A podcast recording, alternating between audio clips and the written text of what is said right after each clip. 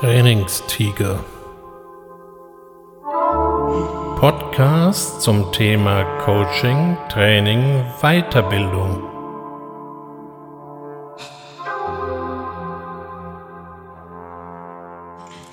Herzlich willkommen zum Trainingstiger.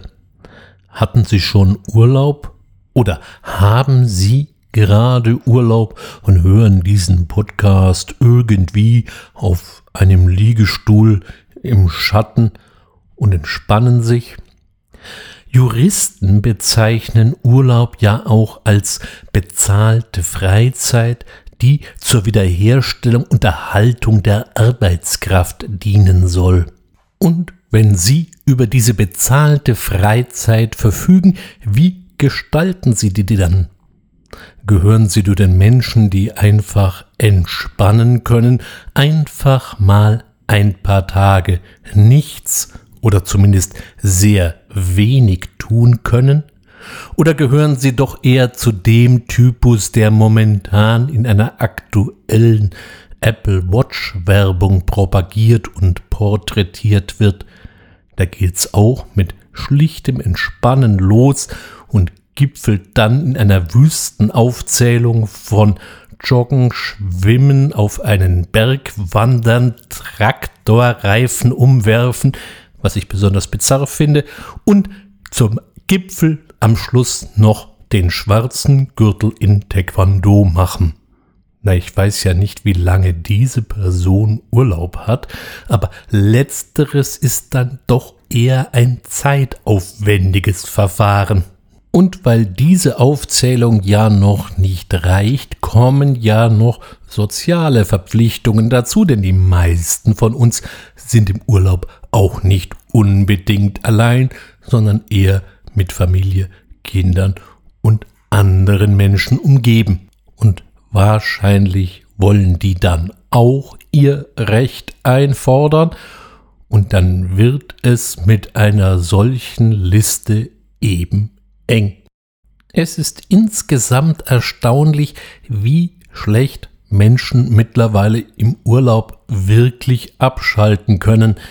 Wie oft wird dann doch nochmal das Diensthandy auch gezückt, um E-Mails zu checken, weil es könnte ja sein, dass ohne einen die Welt irgendwie ernsthaft ins Trudeln kommt.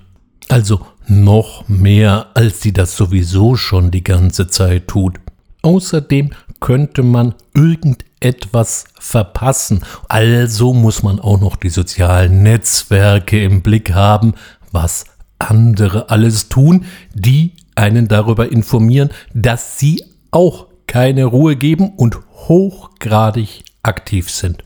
Sie mögen mir jetzt vielleicht mit einem alten Sprichwort antworten, das da lautet, dass Müßiggang bekanntlich aller Laster Anfang seien.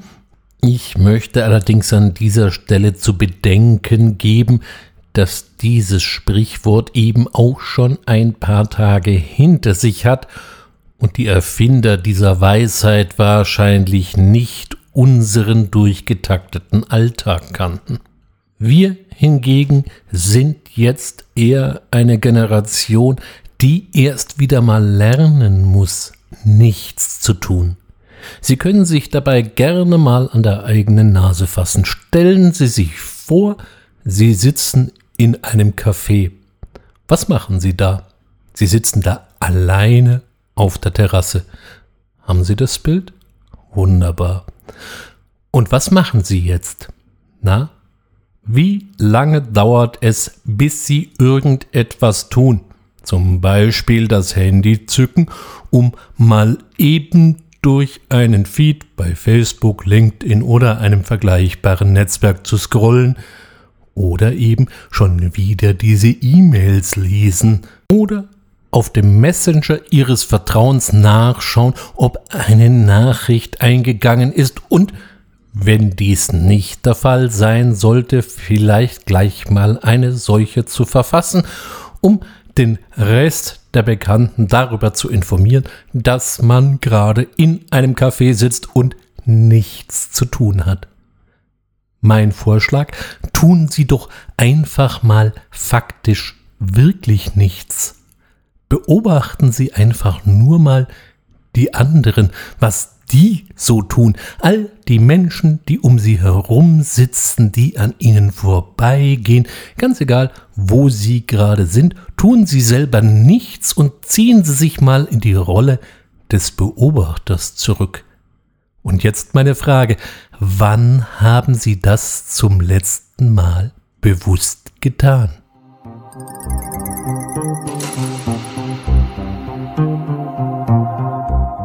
Sie müssen das ja nicht stundenlang machen, aber mal so ein paar Minuten sind durchaus förderlich, denn Ihr Gehirn nutzt diese Zeit, sich dabei schon ein wieder ein bisschen zu regenerieren.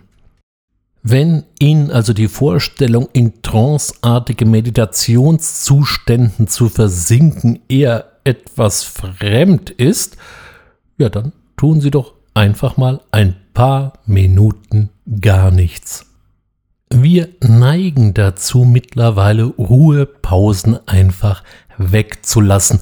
Und wenn wir pausieren, sei es zum Beispiel von der Arbeit, dann ersetzen wir mit größter Begeisterung eine Aktivität durch eine völlig andere und konterkarieren natürlich damit den eigentlichen Effekt und die eigentliche Sinnhaftigkeit einer solchen Pause. Ganz viele von uns gönnen sich solche Pausen auch nicht mehr, weil sie ja sonst ihre To-Do-Liste nicht abarbeiten können. Ich habe vor einiger Zeit schon mal das Thema To-Do-Listen kritisch hinterfragt. Der größte Fehler, den die meisten von uns an dieser Stelle nämlich machen, ist, dass wir einfach die Aufgaben zusammenschreiben und die dann in irgendeinen zeitlichen Rahmen pressen, ohne uns Gedanken zu machen, wie lange wir für die jeweiligen Aufgaben brauchen. Und dann ist die To-Do-Liste plötzlich doch relativ lang und die dafür zur Verfügung stehende Zeit relativ kurz, und das führt entweder zu Hektik oder, weil man es wieder mal nicht geschafft hat, auf Dauer zu Frust oder noch besser zu Stress. Damit wir uns an dieser Stelle nochmal richtig verstehen, eine kurze Definition, was eigentlich Stress auslöst oder Stress bedeutet. Dafür müssen drei Faktoren zusammenkommen. Da wäre zum einen der Faktor der Unerfreulichkeit. Wenn Sie Ihre To-Do-Liste nicht auf die Kette kriegen, dann finden Sie das eben unerfreulich. Der zweite Faktor ist, es muss von außen kommen und die meisten suchen nicht den Fehler bei sich, sondern bei irgendwelchen anderen, die es ihnen vermasselt haben, ihre Aufgaben, die sie sich selbst gestellt haben, zu erfüllen. Und der dritte Punkt, und der ist eigentlich der tragende, ist das Gefühl, nichts daran ändern zu können. Ja, oft hat man einfach keine Idee aus dem Stand, wie man aus diesem To-Do-Dilemma wieder rauskommen soll. Wirklich gefährlich wird es allerdings dann, wenn die To-Do-Liste der Arbeit im Urlaub gegen eine To-Do-Liste der Freizeit einfach ausgetauscht wird. Das heißt, sie machen sich plötzlich jetzt ihren eigenen Freizeitdruck, was sie alles in diesen 14 Tagen oder drei Wochen oder wie lang sie im Urlaub haben, erledigen wollen. Manch einer kommt hier dann jetzt auf die Idee, sich genau in dieser Zeit beruflich weiterzubilden, weil er es oder sie es eben in der Zeit sonst nicht schaffen. Also packt man sich ein Bündel Fachbücher mit in den Koffer, wo auch immer man jetzt hinfährt. Und nach dem Urlaub stellt man sie dann mit mehr oder weniger schlechtem Gewissen wieder ins Regal. Denn haben sie sich wirklich ernsthaft weiterbilden können in der Zeit? Und wenn ja, wie weit ist dieses Vorhaben gediehen?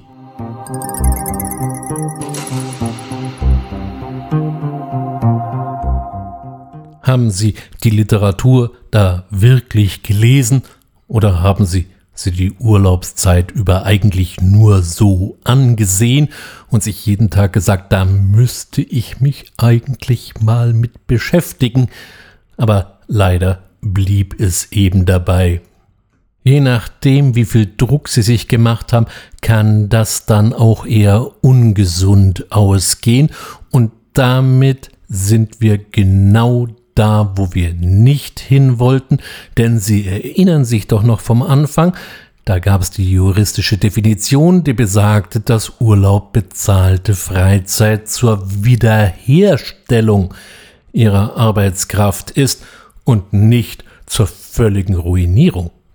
Selbst wenn Sie mich jetzt etwas hämisch angrinsen und sagen, nee, nee, nee, ich hab mir da was vorgenommen, das habe ich auch alles gelesen, möchte ich Ihnen die Frage mit auf den Weg geben. Schön, Sie haben es gelesen. Haben Sie es auch verstanden und haben Sie es auch verinnerlicht? Nicht, dass ich Sie für dämlich halten würde, aber das Gehirn braucht Zeit, um zu lernen. Es braucht Zeit für Wiederholungen und die habe ich in dem Umfang, je nach Thema natürlich, im Urlaub dann meistens doch nicht. Also haben sie die Bücher gelesen, aber fangen auch schon wieder an, im großen Stil zu vergessen. Es sei hier am Rande angemerkt, wirklich effizient ist ein solches Vorgehen nicht. Ich finde es erstaunlich, wie viele immer noch der Meinung sind, sie könnten nur dann erfolgreich sein, wenn sie Unmengen Aktivität an den Tag legen und 365 Tage, sieben Tage die Woche in irgendeiner Form arbeiten und produzieren oder eben sich produzieren. Und bevor Sie jetzt einwerfen, das wäre doch auch eher ein Trend, der sehr generationenbetont ist, verweise ich an dieser Stelle mal an die sogenannten Influencer, die ihr gesamtes Leben ständig produzieren und im Netz abbilden oder zumindest das im Netz abbilden, was ihre Follower als ihr Leben sehen sollen. Nicht ganz so offensichtlich ist dabei, dass es sich um einen Höllenjob handelt, der locker 16, 18, 20 Stunden am Tag verschlingt. Denn all der Content und die lustigen Bilder und fröhlichen Videos, die hier in enger Frequenz gepostet werden, die müssen auch produziert, die müssen nachbearbeitet, geschnitten und schick gemacht werden. Das wiederum ist allerdings dann keinen Post mehr wert. Damit setzen sich die Betroffenen unter einen ganz erheblichen Leistungsdruck, und immer wieder sickert auch mal durch, dass der ein oder die andere irgendwann in Depressionen oder chronische Erschöpfungszustände gefallen ist.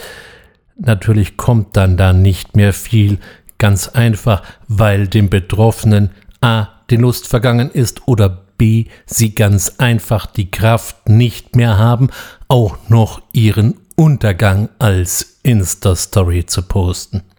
Erfolg bedeutet nicht, operative Hektik durch geistige Windstille zu ersetzen, sondern das Richtige zum richtigen Zeitpunkt in der richtigen Menge zu tun.